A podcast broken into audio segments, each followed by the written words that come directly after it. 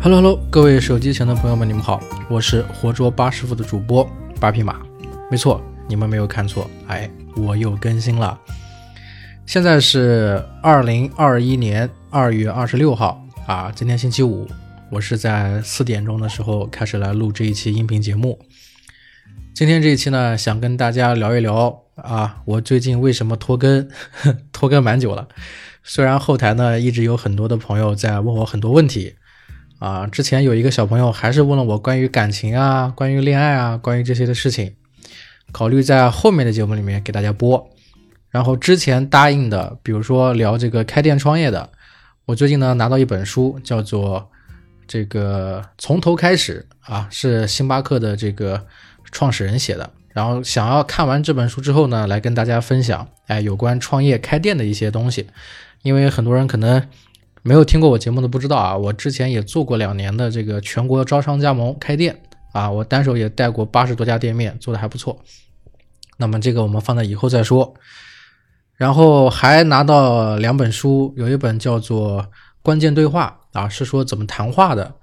那本书的这个用途很多，然后我大概翻了一下，也希望在后面的节目跟大家来分享。这都是我想做的节目啊。因为拖更了蛮久了，然后拖更的原因其实从这个客观上来说啊，就是放假、过年，这个带孩子没时间，还有我自己偷懒。然后主观上来说呢，是因为我最近，哎，我最近对一件事情上瘾了啊，真的就跟这个标题一样，这个标题叫做“宅男不能说的秘密”，对吧？都在赘婿，因为前不久。这个郭麒麟演的这个电视剧《赘婿》上映了啊，我就去看，然后我看了八集，停不下来，停不下来之后呢，就顺带就把小说也看了，结果哪知道，哎，这个愤怒的香蕉这位作者太能写了，《赘婿》这本原著小说这个网文啊，写了一千多章，快六百多万字了，我从电视剧上映开始，大概到现在。啊，就之前一直想更新节目的，但是因为这个网文实在是太好看了，所以我就没办法，我就一直跟，一直看，一直看，然后就忘了更新这个节目。然后看到三百多万字了，已经看到一大半，五百六十多章，到这里开始我觉得差不多了，好像可以说点什么啊。然后再加上这个赘婿又是一个热点，对不对？最近有很多人网上也在说说郭麒麟演的不错啊，我们大林子演技越来越好了。从《庆余年》到他们的这个原班人马开始来拍这个赘婿啊，到这个八集、九集、十集的剧情有一个小高潮，然后慢慢很多人就是开始对这部电视剧上心了。但是也有很多问题，有很多质疑的声音出现啊，就是呃很多人看过原著小说的呢，其实对现在这部电视剧是不满意的，因为这个。林毅这个主角形象跟他们心中的形象不太一样，然后还有很多人说有很多的剧情遗漏了啊，然后再一个是这部这个小说改编呢，其实改成轻喜剧，可能它的前几前几篇还可以这样来改编，但是直到后面他们去临安城开始出现战乱的时候呢，打这个有这种呃群斗戏的时候呢。啊，有一些这个战争戏的时候呢，就不适合于现在这个小班底的主演跟呃主演来去演了。然后因为这些事情，再加上又听说这个原著作者因为之前得罪了女权啊，然后宣布退博啊，退出公开的这个舆论平台了。所以我带着这些好奇心，哎，仔仔细细的给大家是吧，瞻前马后的先去研究了一下电视剧，然后又看了这个小说。当然这些全是。屁话啊！这都是为我这个拖更做的做的托词啊！我只能说，就是作为一个宅男来说啊，这个电视剧真的太好看了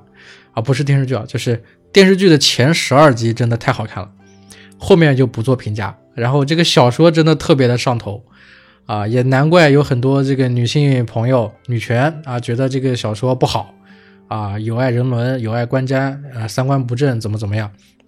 但是无论如何，我是仔仔细细看了电视剧啊，也看了将近三百多万字的小说。虽然没有看看完，作者也没有完稿，也没完结，但是我觉得可以来跟大家聊一聊了。所以今天这一期就跟大家来聊一聊《赘婿》啊，聊聊这个 IP，聊聊这个故事。啊，聊聊这个电视剧。那首先呢，想跟大家先稍微科普一下，有些人没看过啊，《赘婿》讲的是什么啊？《赘婿》这个故事说呢，是有一个一个男主角啊，他是穿越回到了一个类似宋朝的时代啊，在小说里叫做五朝，然后他的名字呢叫做林毅啊，就是他是一个大户人家，一个商贾之家的上门女婿啊，然后呢跟他结婚的呢叫做苏檀儿，是他的老婆。是他的妻子，然后这个林毅呢，之前是个书呆子啊，家里面是读过书的，中过秀才的，然后家道中落了。然后到他上门之后呢，他醒来的时候，就是他就是穿越的主人公啊。穿越的主人公明白自己是个上门女婿之后呢，发展出了一系列的故事。那么围绕的是这个封建的那个时代啊，就是宋朝那个时代啊，那种商人的身份相对要弱一点。啊，然后女人的身份也很弱，就是女性抛头抛头露面在外面工作是不太合适的，所以呢才会想着说找一个上门女婿，这样她就不是外嫁出去的。那么女儿不外嫁，这个苏檀儿呢才有可能接下他们家的这个家族的这个管理权啊。所以呢，刚开始我以为这是一个怎么说呢，是一个商战剧，结果我看着看着呢就发现不太对了啊。然后这个剧其实。商战只是他非常非常小的一部分，更主要的这个作者他是有野心的啊，他的这个小说其实是从是有三个大篇章，是从家到国到天下太平，啊，家国天下是三个起承转合的大的一个布局。那么前面关于家的这个部分，也就是说的是林毅啊这个上门女婿这个赘婿怎么帮助他的老婆苏檀儿啊拿下他们苏家这个做布生意的。这么管理权的这么一个故事，这也是电视剧哎十二集、十三集、十四集之前大部分的这个故事剧情，是一个很是一个小高潮。然后在这个里面呢，林毅跟这个苏檀儿啊，他们是属于叫做先婚后爱啊。我之前的小说有这种也也表达过这种概念，叫先结婚后恋爱，就是林毅嘛，他是穿越过来的，对吧？他是一个死了死过一次的人。他原来是个商业大佬，在现代，后来被他的兄弟背叛，然后被枪打死了。打死之后复活之后，穿越到了这个五朝啊，当了这个赘婿。然后他的老婆呢，是算是五朝那个时候的一个女性的一个商人，也算是精明能干。所以他们两个夫妻俩就配合啊，怎么样在这个在这个在这个社会一步一步的支撑起这一波摊子，做他们的生意，是这样子的。然后呢？为什么说哎，我后面看这个小说啊，一直很上瘾。然后标题要说，说是宅男不能说的秘密啊。为什么会说到女权，会说到这些问题？其实是因为呢，这个小说呢，它其实因为它是有一点像种田文的感觉啊，写的是一个家族啊，写的是他上门之后灵异的一些商战的一些周旋。跟家庭啊，跟社会的周旋，然后探讨了其实非常多的关于女性在那个时代做生意不容易的事情。那么从这个观点上来说呢，我觉得作者是很尊重女性的。但是又为什么说这么多女权去打他呢？去拿这个作品来说话呢？又有一点就是说，他虽然是赘婿，但是实际上还是在讲一个什么东西呢？在讲一个大丈夫三妻四妾。啊，男人在那个时代，在宋朝可以娶很多老婆、很多妾室，啊，是这么一个大的背景。其实是在这个背景下往往后一直不断的发展的。甚至这个主人公林毅呢，他在后面，呃，据说是娶了十二个老婆，就是娶了十二房。但是我看到呢，大概是，呃，有已经跟六个六个女女人就已经已经娶了六个六个女孩子了。那么。呃，因为这些问题啊，就导致很多很多女性在看这个剧的时候，会觉得稍微有一点点不太舒服。为什么呢？这个主人公林毅呢，稍微有一点点渣男的属性啊。这个渣男的属性就是他总想什么事都面面面俱到。这个面面俱到在哪里呢？我可以跟大家简单说一下。他他这个他有几个女孩子，这几个女孩子的不同身份。首先呢，他这个转世之后啊，穿越之后呢。他的第一个妻子是苏檀儿，这个苏檀儿呢，在电视剧里面是，就是我们在电视剧里面是做了一些改编的。这个改编就是林毅只有一个老婆，就是苏檀儿啊。然后呢，呃，还有一个南德学院，就是作为老公要遵守南德，作为赘婿要保持这很多的规矩。可以说是，就是这个电视剧的剧方啊，为了害怕女权干扰到他们这个这个剧集，可以说做了非常大的改编。那么小说里为什么说三观有一点点不正呢？就是林毅在这里面呢，他是第一个老婆是苏檀儿，是他的正室啊，是他的妻子。第二个外室老婆呢，是林毅在这个秦淮河边上就是救的一个落水的一个当年的花魁，这个花魁叫做烈云竹。然后这个烈云竹呢，在电视剧里面就是后面开了那个竹记，啊，这个松花蛋的那个女那个那个女孩子。然后这个烈云竹跟林毅之间在小说中后期就发展出了一段感情，啊，两个两个人就表白了。这两个是算是自由恋爱，就是怎么说呢？林毅帮助了烈云竹自力更生啊，他这个从良之后赎了身之后不当花魁了，想要靠自己的双手做点小生意啊，卖点小吃。过日子，那林毅呢就顺带教他怎么开店啊，帮他甚至把这个茶这个松花蛋的这种皮蛋的这种做法教给他，然后让他去卖皮蛋，然后一步一步啊就开启了这个很多的店。后面聂云竹呢就被林毅可以说是小心的呵护，然后说他渣男，就是因为这个这个作者在写的这个林毅林毅的这个心心理心理里面有一个问题，就是他总是想要面面俱到。他既不想伤害自己的老婆，又不想伤害烈云竹，反正苏檀儿跟烈云竹两边他都不想伤害，所以他就很迟疑，就是不主动。他做事情不主动，他不主动就是不提及，很害怕去涉及到感情的问题。他是拿一个现代人，一个渣男做了惭愧的事情、错的事情的那种想法套在这个五朝的这个时代里，然后他就总想着面面俱到，既不想让苏檀儿有什么不舒服，又不想列云竹多想。但是实际上，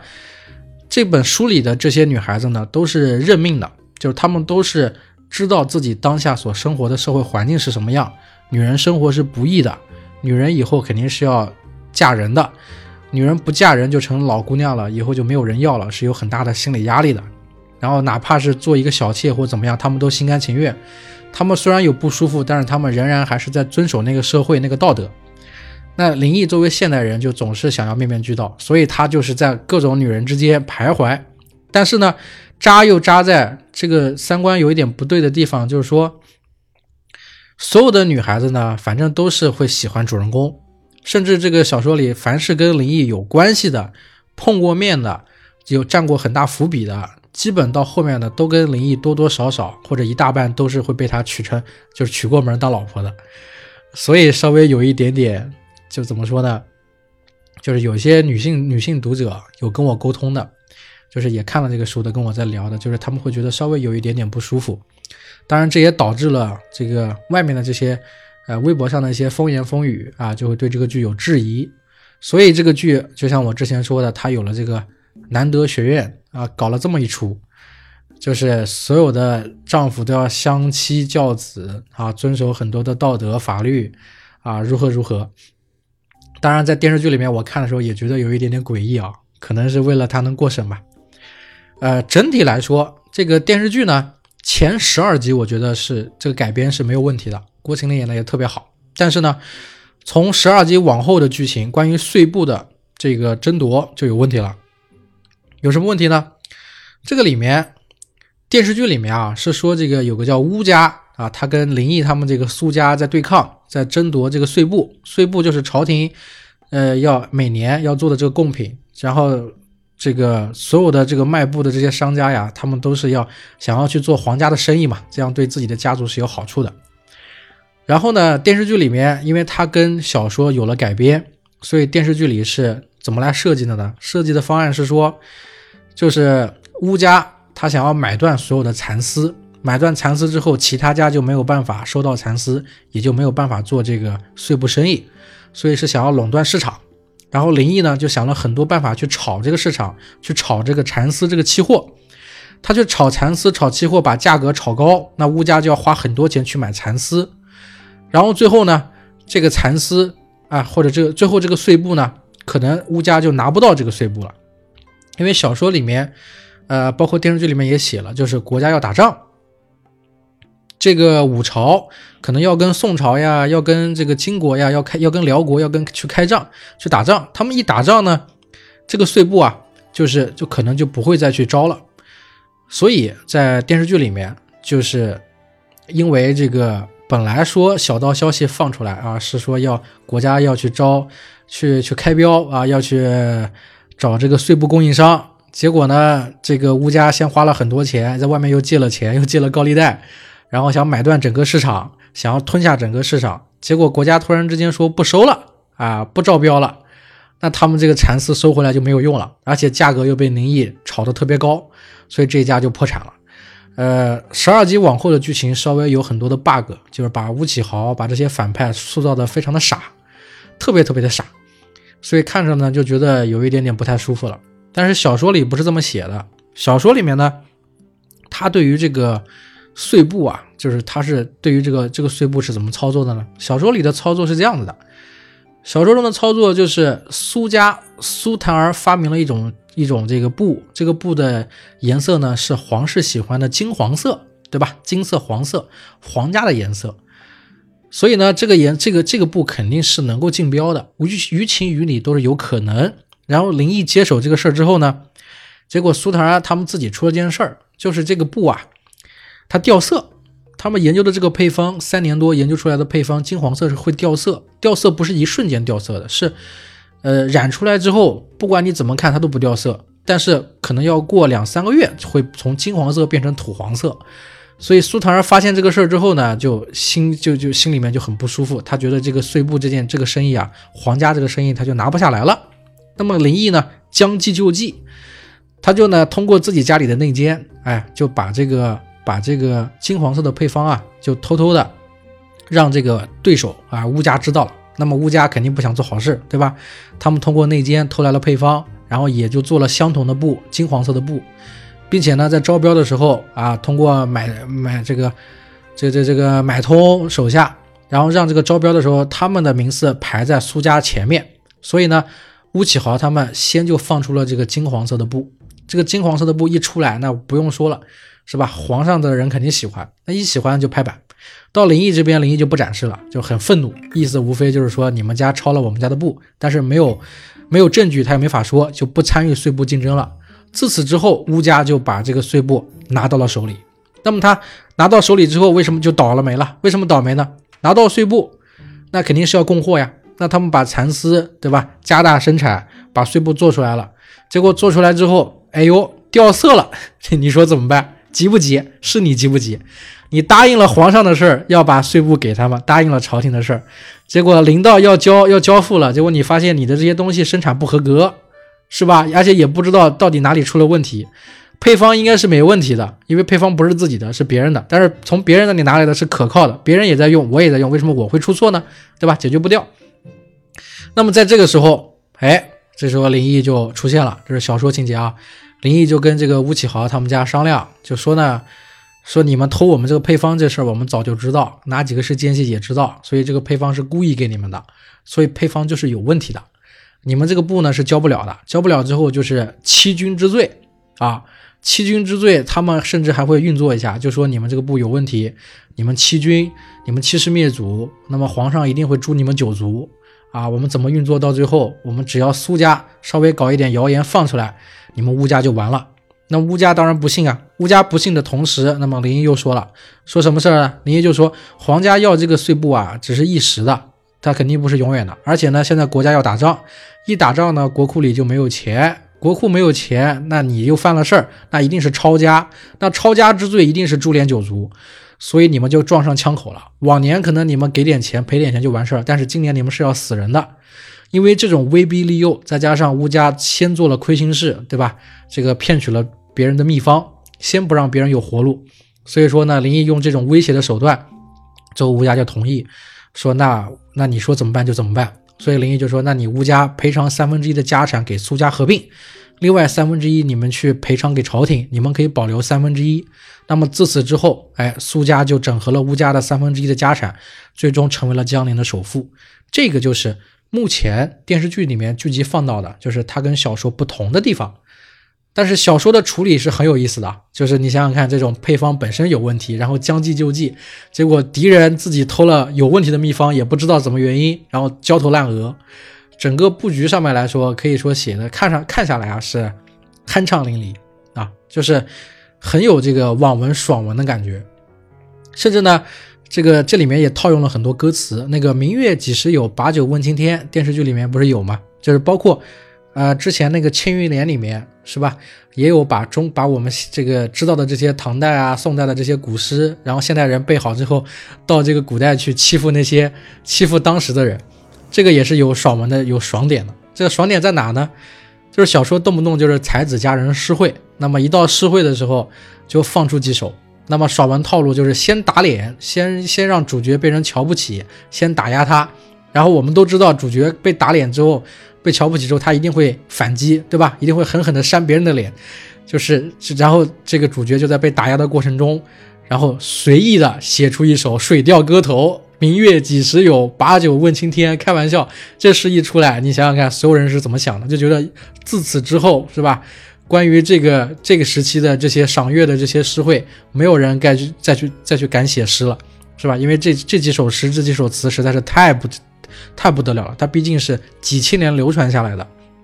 就是这种爽文套路，不断的打脸，不断的瞧不起，不断的被瞧不起、被打压，然后主角不断的扮猪吃老虎，不断的去打脸别人，就非常的爽，看上去很爽啊。所以说宅男喜欢看这些也很正常，是吧？它是本身这个文章就是网文嘛，它也是意淫小说，我们叫 YY 小说，本来就是针对说大家的需求去写的。当然还有一点就是我们再说回来的就是。为什么我还要说说很多男性读者也喜欢他，特别特别喜欢他？原因也是一点，就是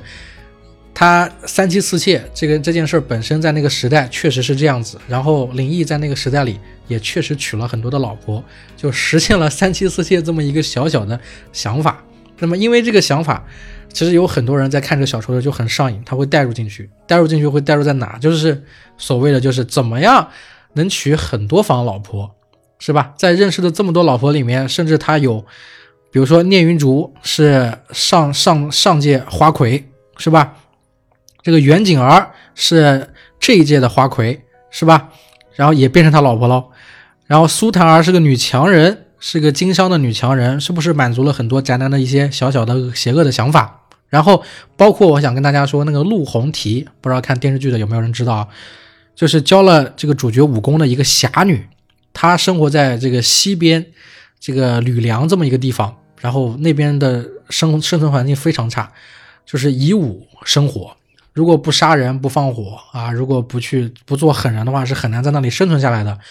这个绿陆红提是这个小说里面算是武力巅峰级的人物，然后这个侠女侠客也被林毅是吧收为了自己的老婆，甚至他们还有一个师徒名分，这叫师生恋啊。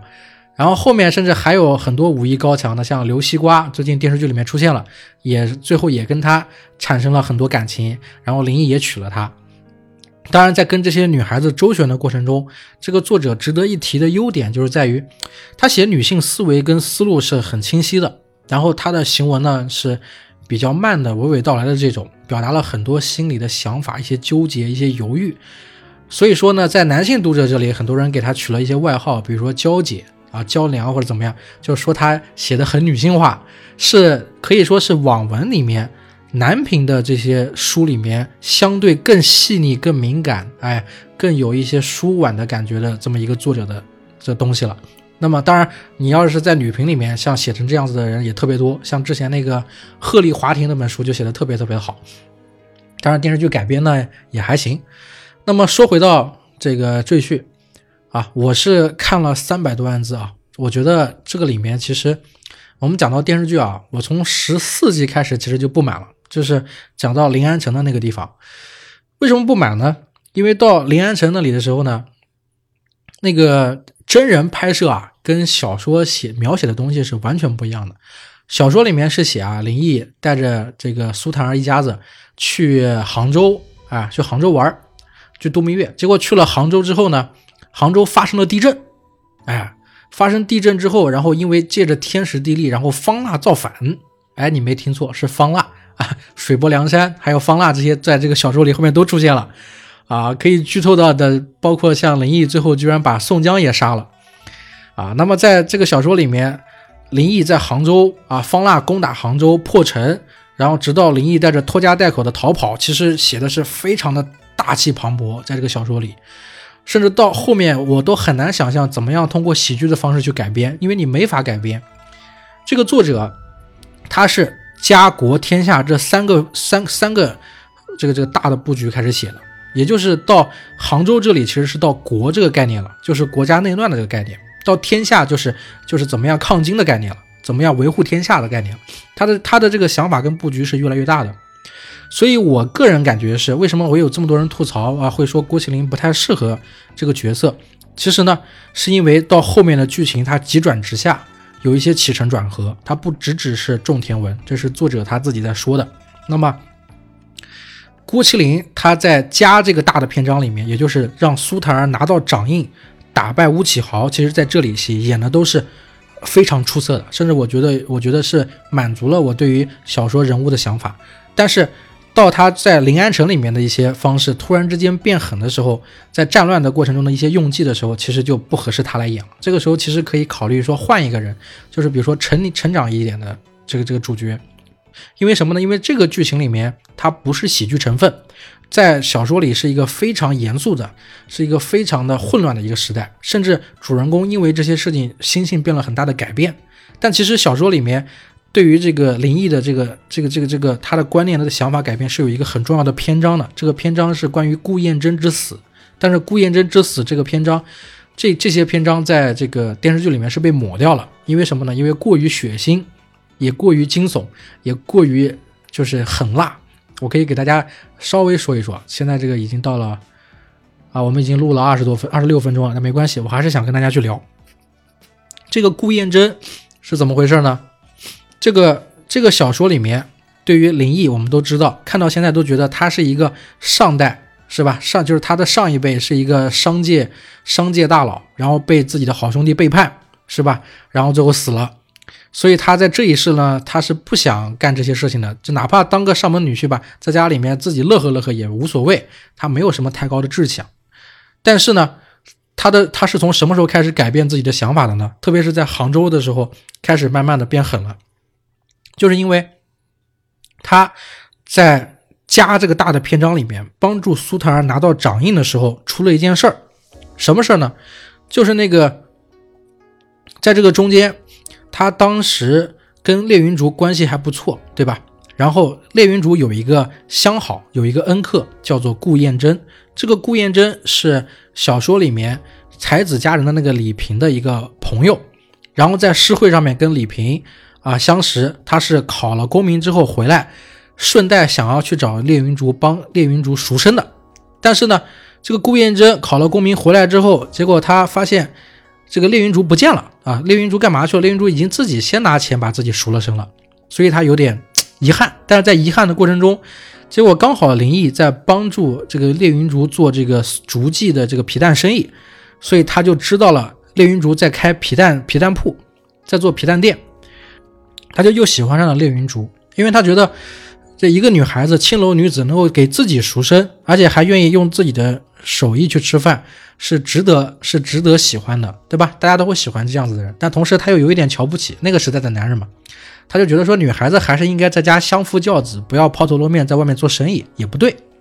但他只是当做玩笑的方式，就看待这些事情，也顺带给了列云竹一些小小的帮助，是在李平的一些托词上，然后他就帮列云竹一些帮助，再加上本来就是老相好嘛。但是对于列云竹来说，他虽然知道顾燕珍，但是他对顾燕珍也只当做普通的那些顾客、那些恩客一样，也没有特别的留意他。结果顾燕珍就去找了烈云竹，结果呢被烈云竹打了一巴掌，因为烈云竹不同意做他的做他老婆啊，不同意当他的妾室或怎么样。然后呢，烈云竹心里面那个时候已经有一点点喜欢林毅了。当然那个时候他们还没表白，但是对于林毅来说就很冤枉。他冤枉在哪呢？就是林毅并不认识这个顾燕珍，他跟顾燕珍也没说过几句话，也没有什么交集。顾燕珍也不知道林毅，当时他也不知道林毅就是帮助烈云竹做竹记皮蛋的生意的人。但是后来顾燕珍知道了，哎，他就耿耿于怀。他耿耿于怀的点就是自己喜欢的女人，是吧？居然是跟林毅不清不楚。然后再加上他当时要走了，就是要去京赴任，他要去当官，要去当知州，还是要当县令，还是怎么样？他临走之前还跟自己身边的一个仆人一起说了一段话，他的意思就是说，说他是要做大事情的人啊，要务实，以后要去管天下的人，对吧？不能在小事上面是吧，给自己增加太多的烦恼，特别是女人的事情。但是呢。呃，以后要做大事，现在这些小事、这些心结如果不解决，可能会妨碍他以后去追寻大道，就是心境上的一些问题。就相当于你小时候有一些心结，容易产生心理疾病，他觉得那些心结要解决，这样他才对他以后有好处，他以后才能够越走越顺，才能够往更高的方向去走。他有这种想法，所以他就跟仆人一起找了两个以前认识的一些黑社会，就是找了两个黑社会要绑人，想要让这两个黑社会去把林毅绑绑架。把林毅干掉，只要把林毅干掉，把情敌干掉，到时候这个女人在不在一起或什么都是鼓掌之间的事情，那么对他以后也大有裨益，所以他有这种想法，然后就叫了两个黑社会把林毅给绑架了。对于林毅来说就是莫名其妙，就是他在帮家里做生意的同时，眼看这些事都快成了，结果突然之间被横横敲一杠打晕了在地，然后当他醒的时候发现。这个被五花大绑，然后绑在了一个房间里面，甚至他知道自己被绑架了，而且要被别人杀死。这个时候，林毅的整个的心性啊、想法就都回回复过来了，就是从他上一辈的这个商界大佬死之前的那些心态，回想到这一辈，他明白一件事儿，就是说我已经死过一回，我不能再死了。甚至他觉得觉得害怕的点就是，他敌人在暗，他在明，他不知道他到底得罪了谁，对吧？他跟顾叶珍没有交集，他也不知道顾叶珍是为了聂云竹，所以他完全不懂为什么，他就只知道他这次肯定是要死了，而且他想要急切的知道到底是谁害他，因为上一届就被人背叛了，这次他就想知道是谁在背叛他，到底他得罪谁了，然后就非常戏剧的那个文风突然之间就陡变，我跟你这样说，小说里的文风是陡然之间开始写成惊悚、武打、狠烈。哇，这个字里行间都能看得出来，就是那种搏命的搏杀的方式，读起来就感觉像是在看《闪灵》一样，在看这种这种惊悚的武打片一样，客栈龙门客栈的感觉。那个林毅也是说时迟那时快，反正他是屠了，直接是屠了这个黑社会这两个杀手全家，把这两个杀手杀完之后，甚至他浑身是血，仍然不解气，因为他非常害怕，不知道到底谁是他的背后背后黑手，所以他就。强撑着自己的精神，浑身浴血的坐在这个房间房子离远的一个草坪上面，嚼着很多苦草，为了让自己就那种苦涩来来来来这个刺激自己，不让自己睡下去或者昏倒。他想坐在那个房子的边上，看看最后到底是谁是幕后黑手。因为正常来说啊，就是你干了这件事之后，一定会有交代。无论如何，最后还有别的人肯定是要回来的。这个人要回来，他就知道是谁要来杀他。所以他就坐在草边就等着，他浑身是血，然后坐在草边，坐在那里看着到底是谁。然后这个时候，顾燕珍跟他的那个仆人两个人快出城的时候，这事儿快到了，就想着说是不是林毅这个事要解决，也差不多了，然后就要去杀手那边去看一看。然后他就跟仆人两个一边有说有笑的去那边去看。结果他的他跟他仆人走到那个房前，那个仆人刚一开门，那个门里面有一个机关，就是林毅做的。里面一个大的石那个木头柱子冲出冲破门，把这个他的仆人冲到了地上。那个河边，河边上还插了很多的刀剑。然后这个仆人就一是被门里的桩子撞倒，撞出去之后倒在地上，刚好插在那些剑上，这个仆人就死了。然后这里面的房子也一瞬间倒塌。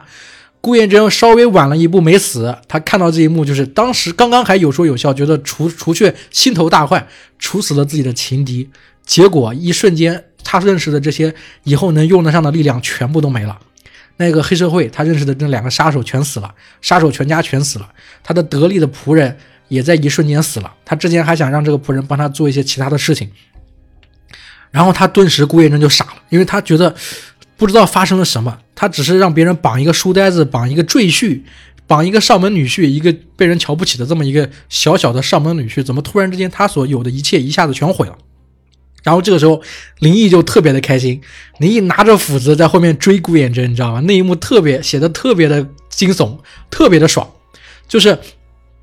他有点那个电影史蒂芬金的那个电影《闪灵》的那个感觉。那个《闪灵》里面那个人拿着斧子敲门那个眼神，林毅在这个小说里也是，他浑身是血，一身是伤，一瘸一拐，拿着斧子，嘴里哼着歌，有只小鸟掉下水，掉下水，掉下水，一边哼一边一步一步的，一跳一跳的往前走，追着顾燕珍要杀他。你想想看那个画面，哇，太刺激了。然后直到顾燕珍被被追赶上，扑的这个摔倒在地上，然后林毅拿着锤子，然后拿着那个斧子，一刀又一刀。甚至问清楚了到底是什么原因，搞了半天是因为一个女人，因为一个不清不楚的关系，他跟烈云竹那个时候还没有表达过爱意，两个人之间还没到那个谈恋，就只是有点暧昧，但并没有到那么关键的时候，甚至可能情谊刚刚开始，两个人都不知道。也就是说，他跟烈云竹还是很正常的关系，结果哪知道莫名出出奇妙出来这么个人，他跟顾燕珍又没有之前也没有过一些交集，然后两个人之间也没有得罪过谁。结果就因为这点小事，这个顾燕珍居然要把他掳了，要杀了他。所以当时林毅 说了三个字，说了哪三个字？他说神经病，然后就把顾燕珍给杀了，给砍掉了。就当时我看到这一幕，真的很太震撼了。虽然我我不知道这个作者是吧，他是在怎么样构思出这样子情节，但是我觉得应该是有受到像《闪灵》这部电影的一些影响的。然后因为这一章节，就导致。让林毅开始明白过来，就他不能悠闲悠哉的去做自己的，呃，那那个所谓的赘婿这么一个身份，或者自己的这种这种偷闲度日啊，自得其乐，不能这样子了，因为他开始被人盯上了，不管是神经病也好，还是什么也好，总有人会盯上他，所以不能这样，所以他开始心狠手辣，他也犯下了案子，对吧？他杀了人。也因为这件事情，作者刻画出了林毅真正的心理。他其实心里是很辣的，他上一世为人就是很辣的，啊，是敏感的、很辣的，是谨慎的。他也是会死的，所以他明白过来这些事情，这才有了什么呢？这才有了交代，这才有了到后面他们想要去散心到杭州，在杭州也就是临安去去做事情的时候，结果遇到了方腊去这个造反，然后杭州破城。然后这个打家劫舍，然后林毅带着带着这个苏唐一家子去逃跑，带着这些有钱的这些贵族们一起去去逃跑去逃案，带着逃兵一起去想办法逃命，然后才有了他怎么样心狠手辣、果决的去指挥、去设计，然后去打败这些人，一步一步，最后慢慢成长起来。啊，他的林毅从一开始的对世人的不关心啊，漠不关心，只过自己的小日子，到开始心怀心怀家国天下。对吧？是一步一步被迫的，是环境改变的，是整个大环境在改变他，因为他明白，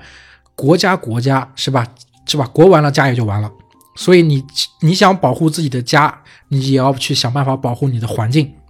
你要保护更多的人，你有了责任，你也有义务啊。这里面小说里面也写了很多，比如说包括赈灾的一些问题啊。啊，怎么样去怎么样去施粥啊？怎么样去赈灾呀？怎么样去保证这个饥荒不要死太多人呢？呃，场面铺的非常的大啊。中间在杭州往后写的有一段呢，感觉很像是在看《康熙私服微访记》的这种电视剧的感觉，它很偏正剧的感觉，还甚至也有点像那个纪晓岚。啊，铁齿铜牙纪晓岚的那些感觉，其实到后面这个电视剧应该是有点这种方向的，甚至到他这个去打这个水泊梁山的时候，没错，这个小说赘婿啊，林毅还去剿灭了梁山，你知道吧？剿灭了一百零八将，那个里面有一点什么感觉？有看这个水浒的感觉，所以是真的非常的不好改编啊，也难怪说这个电视剧。播到现在，很多人开始腹诽他啊，开始就是一些质疑声呐，开始觉得说说这个电视剧写的不好啊，拍的不行啊，甚至有说郭麒麟呃不符合他心中的那个灵异的形象啊。这个其实跟这个郭麒麟本身没有关系啊，大林子的演技是非常好的，那跟原著小说也没关系，只能说这个电视剧它做轻喜剧，呃，这个小说本身它的结构是这样子的。有些地方为了过审也没办法表现，所以就就导致有一点点不伦不类，所以到现在它的评分就一直在下滑，可能好像快跌到七分以下了。但是整体来说啊，怎么说呢？《赘婿》这个电视剧前十二集可看啊，甚至很有趣，后十二集有很多原著就有很多改编部分了。因为第一个三妻四妾这个事儿，为了过审啊，兰德学院这些事情没办法，所以只能是一个老婆，只能是苏檀儿。所以跟其他的女性主角的一些关系啊，一些一些一些这个这个这这个后面的这些女性的关系啊，就不好写的那么深。对吧？小说里大家看的宅男看的是什么？宅男看的是林毅怎么在周旋于女人之间，顺带周旋那些计谋，然后布局，是吧？做这个这做这种开万世太平的这种事情，大家宅男喜欢的这些，是吧？想要爽的这些事情，啊，都没办法去表现，所以电视剧让很多原著粉很失望。包括这个原著作者也说嘛，就是他是等于是套了一个皮，只能是借壳上市，借了赘婿的这个壳，但是他真正让别人觉得说算是叫半部经典的这个小说，它的真正有有趣味的地方，有文学性的地方，或者能让人爽有愉悦的地方，或者让宅男开心的地方，其实还是那些细节，就不是电视剧里表现的那些细节了。那么再往后就是，因为他为了改编那些包括病乱的这些事情。啊，包括你像出现水泊梁山啊、方腊啊这些人物啊，都是没有办法在电视剧表现的，过不了审嘛，所以只能有加了很多新的，这个电视剧剧组只能做了很多新的剧情啊、新的人物，当然保留了刘这个刘西瓜这个角色，啊这个也很好。所以整体上我只能说电视剧中规中矩，我觉得六分吧，最起码能看。前十二集我确实看得很开心，但是对于小说来说呢？虽然三观有一些问题，但是毕竟你要知道，它本身是网文，本身是娃娃小说嘛，你只能放在网文跟娃娃小说去比较的话，它是一一部不错的网文小说，是实打实的说，作者写了十几年，文笔也很好，也有一定的理性思维跟逻辑概念，呃，它是男频小说，就不能过于追究说它的三观问题了。因为女频小说我们也知道，包括像腐文，如果你把这些价值观带入到娱乐的文章里去，就不太合适。毕竟它是娱乐的，它是小说的，它是一个演绎的东西，并不是真实的东西。我们不能一概而论嘛，对吧？不然如果要是一一一贯的要拿主旋律跟三观去来做评比的话，我们知道的是很多世界文学现在我们都看不见了。啊，我们只能说，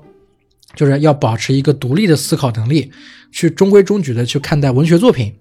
对吧？这样才是一个很好的观念，很好的想法。那么好，今天这一期，哎，关于赘婿啊，整个的故事情情节架构啊，我已经说的差不多了。那么时间也到四十多分钟了，今天呢，我们就说到这里。那么在这里可以小小的说一下，就是从下个礼拜开始，就过了元宵节之后呢，我这个节目会开始慢慢的更新起来，就不会拖拖更拖这么久了。说一些言外之话啊，就是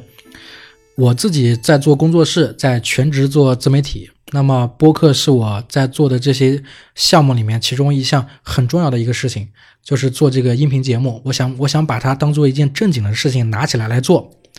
而且呢，我一直也在考虑直播啊、视频啊之类的东西。呃，我这段时间虽然说是读网文上瘾，是吧？然后一直拖更，然后呢？